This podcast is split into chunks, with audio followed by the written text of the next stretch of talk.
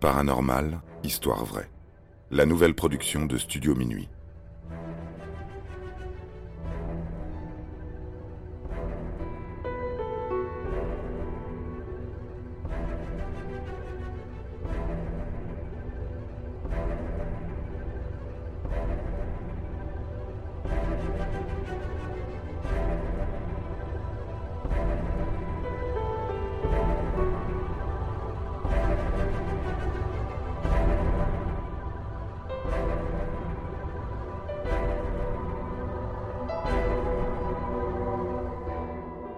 Denis Decker, le faiseur de pluie. L'histoire de Denis Decker, le faiseur de pluie, est insolite. Un jour, sans aucune explication, ce jeune homme de 21 ans acquiert la faculté de provoquer une véritable tempête à l'intérieur des maisons. Une tempête, vraiment. Évidemment, il convient de relativiser. Mais gardons cela pour la dernière partie de ce podcast. Cette nouvelle histoire de paranormal nous amène en Pennsylvanie aux États-Unis. Accusé de divers trafics, le jeune Decker purge une peine de prison. Nous sommes le 24 février 1983 au matin, et l'un des gardiens lui annonce une bien triste nouvelle. Son grand-père vient de décéder. Donny est un jeune détenu au comportement exemplaire. C'est pourquoi le directeur de la prison lui accorde une permission de sortie exceptionnelle de quelques jours pour pouvoir assister à l'enterrement. Le garçon accepte sa remise en liberté provisoire, même s'il ne portait pas son grand-père dans son cœur. En vérité, la mort de ce dernier est même un soulagement pour Denis. Même si sa mère ne veut pas le croire, elle s'obstine à renier un secret de famille que Denis garde en lui depuis l'enfance. Son grand-père est un pédophile. Il n'a pas hésité à abuser de lui à plusieurs reprises. Rien d'étonnant donc à ce que le jeune homme soit resté stoïque durant toute la cérémonie. À la fin de l'enterrement, une violente dispute éclate entre lui et sa mère, à la suite de quoi cette dernière refuse de recevoir son fils à la maison. Heureusement, le jeune garçon peut compter sur un couple d'amis, Bob et Jenny Kiefer, qui acceptent de l'héberger durant ces quelques jours. Ils n'habitent pas très loin de la prison et ont convenu avec les gardiens de ramener Donnie en temps et en heure. Le jeune homme est conduit dans une petite maison de quartier de la ville de Strutsburg. La soirée s'annonce bien, Donny Decker compte bien profiter de ce court moment de liberté. Malheureusement, les choses ne vont pas se dérouler comme il l'avait espéré.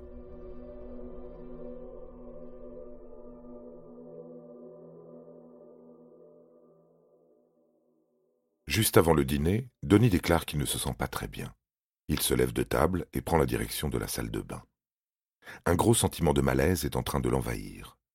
C'est comme si, tout à coup, il perd des pieds.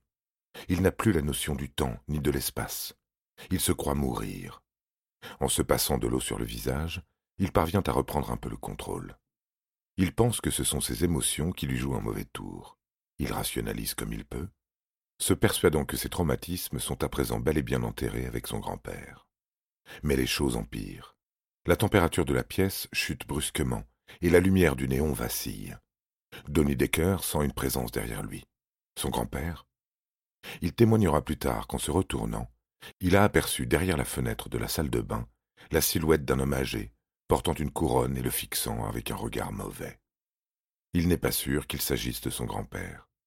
Pensant voir une simple projection de ses pensées les plus sombres, il chasse cette vision de sa tête, mais quelque chose de bien réel l'attaque. Il ressent une vive douleur au niveau de son bras. Trois griffures sanguinolentes viennent d'apparaître au creux de son poignet. Il se passe un peu d'eau et cache sa blessure avec la manche de son vêtement. Lorsqu'il retourne auprès de ses amis, il essaye de se comporter le plus normalement possible.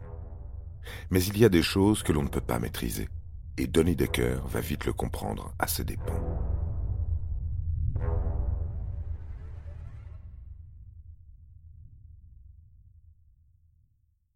La soirée bat son plein. Les kiffeurs sont en train de dîner mais au cours d'une discussion, une grosse goutte d'eau s'écrase sur la table. Elle est rapidement suivie d'une deuxième, d'une troisième, d'une quatrième. Enfin, c'est une véritable averse qui semble s'abattre sur le salon. Bob Kiefer constate que les murs sont subitement gorgés d'eau. Et aussi incroyable que cela puisse paraître, il pleut littéralement dans le salon. Les occupants s'activent à récupérer le tout dans des seaux, mais cela ne suffit pas. Ils se retrouvent rapidement les pieds dans l'eau. Le phénomène s'arrête soudainement.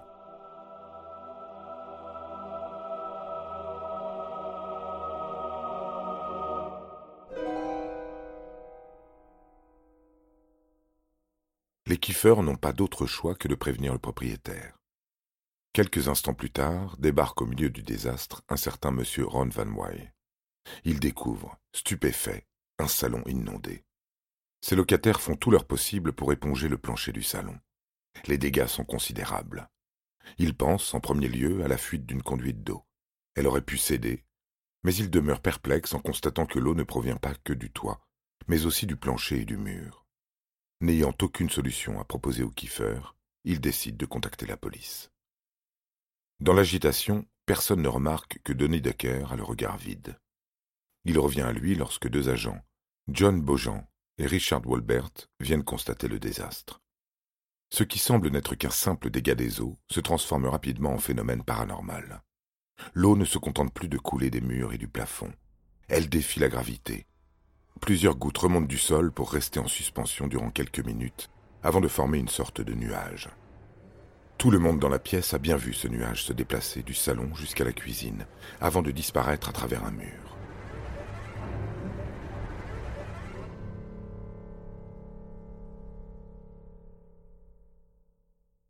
Parfois, l'inexplicable demeure, justement, inexplicable. Et c'est bien ce qui inquiète les deux policiers, impuissants. Cependant, ils remarquent que le comportement de Denis Decker est différent. Il est le seul à ne pas avoir été stupéfait par ce qu'il vient de voir. Son passé criminel ne joue pas non plus en sa faveur.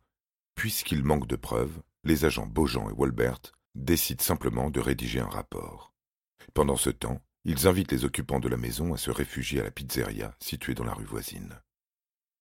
Dès que Pamela Scrofano, la gérante de restaurant, aperçoit Donny Decker, elle sent qu'elle est en présence du diable.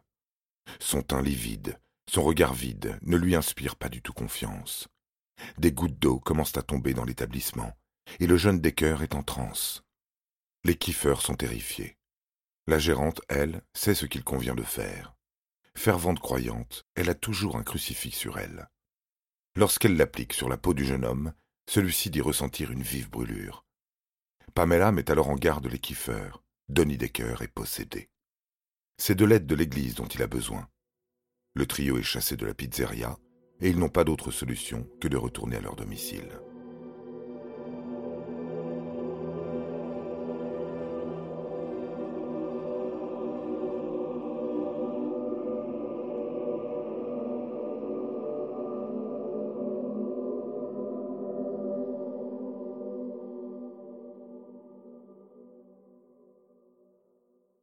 Les kiffeurs ne croient pas en l'hypothèse d'une quelconque possession. Cependant, ils commencent à suspecter fortement Denis d'être responsable du vacarme qui règne dans leur maison. Ils ne comprennent pas comment le jeune homme s'y prend pour faire tomber de l'eau, mais de toute évidence, le stratagème est bien ficelé.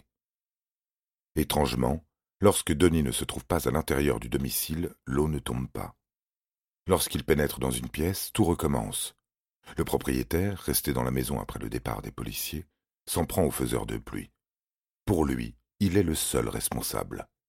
Le jeune homme répond à l'agression physique d'une manière peu conventionnelle. Il se met à l'éviter. Le jeune couple et le propriétaire constatent que ses pieds décollent du sol pendant quelques secondes avant que quelque chose ne le propulse violemment contre l'un des murs de la cuisine. Tout s'est passé si vite. Denis Decker est à présent allongé sur le sol, totalement inconscient.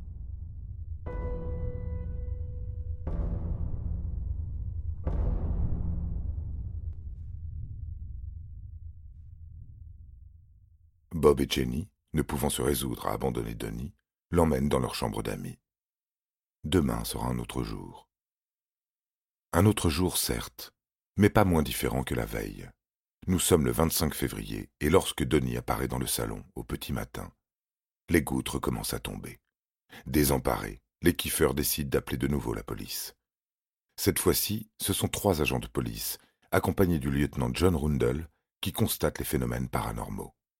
Toute la police de Strasbourg et des environs est déjà au courant de l'affaire. Pour le chef, c'est un canular. Il a demandé à ce qu'aucun rapport ne soit rédigé sur l'affaire et qu'aucun autre agent ne soit envoyé sur les lieux. Mais Rundle et ses hommes décident de désobéir. Une rébellion qui leur coûtera, si ce n'est leur uniforme, la peur de leur vie. L'un des policiers, également croyant, s'est dit que dans cette situation, un chapelet serait bien plus utile que son arme de service. Lorsqu'il applique la croix en or sur la peau de Denis, celle-ci le brûle. Il constate également que l'objet est étrangement chaud. La pluie reprend de plus belle. Denis Decker est en transe. Il l'évite une nouvelle fois devant tous les nouveaux témoins, et après avoir été malmené par une force invisible, des traces de griffures apparaissent au niveau de son cou.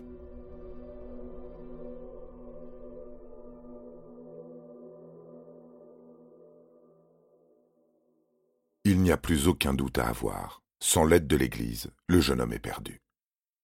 Dans la même journée, la maison des kiffeurs accueille un nouveau visiteur, le révérend Johnson, une prédicatrice de l'Église évangélique. Le jeune garçon ne réagit pas tout de suite à cette nouvelle présence. La femme d'église lui demande de s'allonger sur le canapé.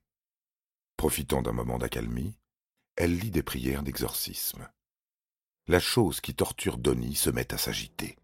Le corps convulse, la pluie se fait de plus en plus dense, mais le révérend Johnson est déterminé. Elle continue ses prières et puis les choses s'apaisent enfin. La pluie cesse. Donnie est de nouveau calme et plus aucun incident ne sera signalé par les kiffeurs. Un miracle?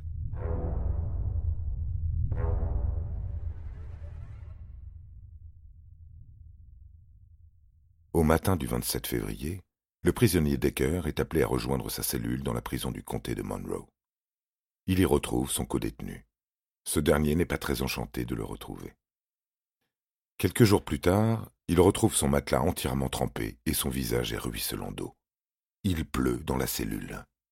L'homme appelle un gardien, tandis que Denis n'est pas perturbé par la situation. Lorsqu'il est interrogé, Denis répond d'une manière très naturelle qu'il a le pouvoir de faire tomber la pluie.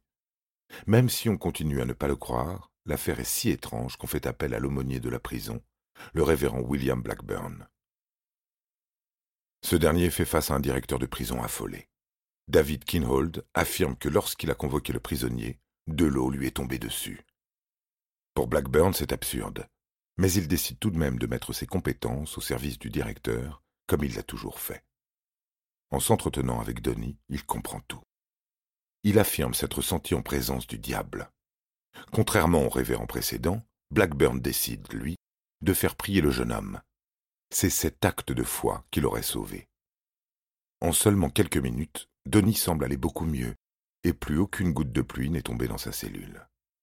Pour l'anecdote, il n'est pas non plus tombé de pluie sur la Bible du révérend, alors que ses vêtements étaient trempés. On parle à nouveau d'un miracle. Pour l'homme d'Église, Dieu est à nouveau parvenu à prendre l'ascendant sur le diable.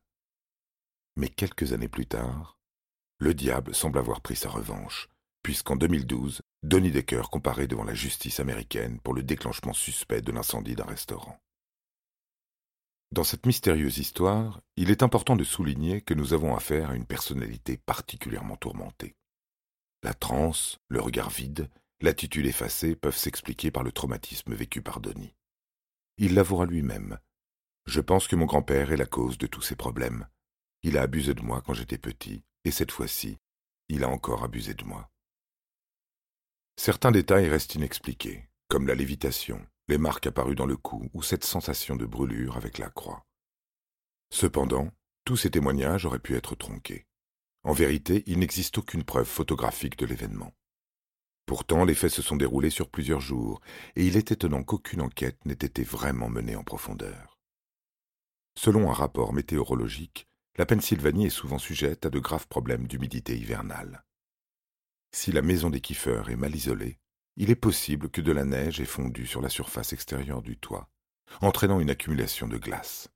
Cette dernière aurait pu fondre en raison de la chaleur s'échappant de l'intérieur, entraînant une importante accumulation d'eau. Ainsi, Donny Decker n'aurait pas le don de faire tomber la pluie. Il aurait simplement été là au mauvais endroit et au mauvais moment. Mais alors, qu'en est-il du mystérieux incendie?